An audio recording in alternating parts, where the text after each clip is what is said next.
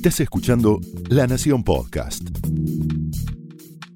A continuación, el análisis económico de José del Río en Mesa Chica. Déjeme que le cuente, aunque sea brevemente, cuál es mi postura editorial sobre el tema Milagro Sala. Todas las fuentes consultadas en la justicia dicen que solo un milagro la puede salvar de ir a una prisión federal. Estamos hablando de Milagro Sala, ¿eh? la comandante de la agrupación kirchnerista Tupac Amaru. El gobernador de Jujuy, Gerardo Morales, pidió que Sala cumpla un total de siete años en la cárcel de General Güemes en Salta, y es por la condena que ella sufrió por haber amenazado y agredido a huevazos y sillazos con elementos contundentes, además, al actual jefe provincial en el año 2009. Su defensa presentó, hizo un pedido de prescripción, pero fue rechazado. Luciano Manzana Riva, que es el abogado del gobernador Morales, fue contundente. ¿eh? Milagro no es una presa política y tampoco una política presa, es una delincuente condenada. Y no lo dice Gerardo Morales ni la justicia de Jujuy, lo dice la justicia federal, la Cámara de Casación Penal y la Corte Suprema de Justicia de la Nación. Y debe ser inminente el dictado de sentencia y el traslado para que cumpla la condena. Milagro, Amalia, Ángela Sala tiene el apoyo de los talibanes más radicalizados de Cristina y varias veces le han demandado al propio presidente Alberto Fernández que la ponga en libertad de cualquier manera. Mire, si Milagro Sala recibiera el indulto de Alberto, la verdad es lo que ella misma exigió, ¿no? Sería mucho más que un milagro penitenciario sería un escandaloso ataque a la justicia y una señal nefasta para la inmensa mayoría honesta y democrática que tiene esta sociedad. Nadie quiere venganza, ¿eh?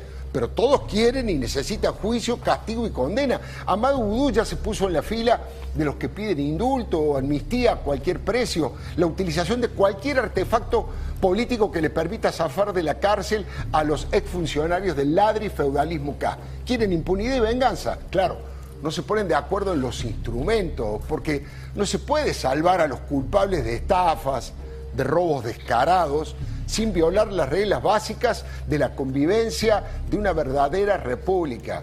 Hablan de Milagro Sala como si fuera una militante social, pacifista y honrada, y en realidad, como dice el abogado, es una delincuente que aprovechó el poder de la Tupac Amaru para robar fondos que son de todos, para reducir a la servidumbre a muchos y para golpear y castigar incluso a las mujeres.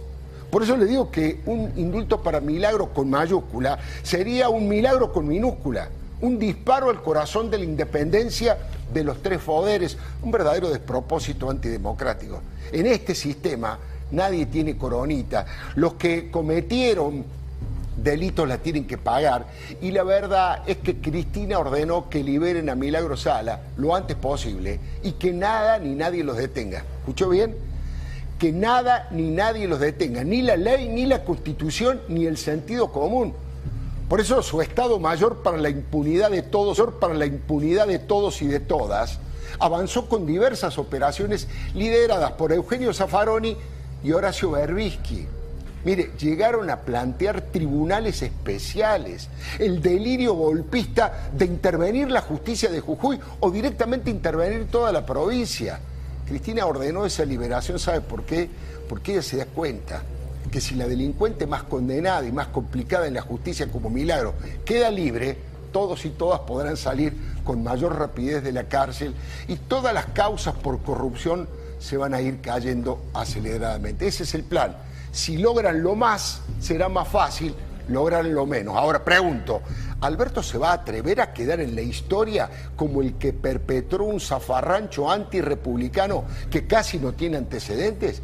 ¿Vale la pena un indulto, una amnistía, pagar tantos costos políticos para liberar a una dirigente que ha sido democráticamente condenada con todas las garantías y que además tiene un bajísimo nivel de representatividad?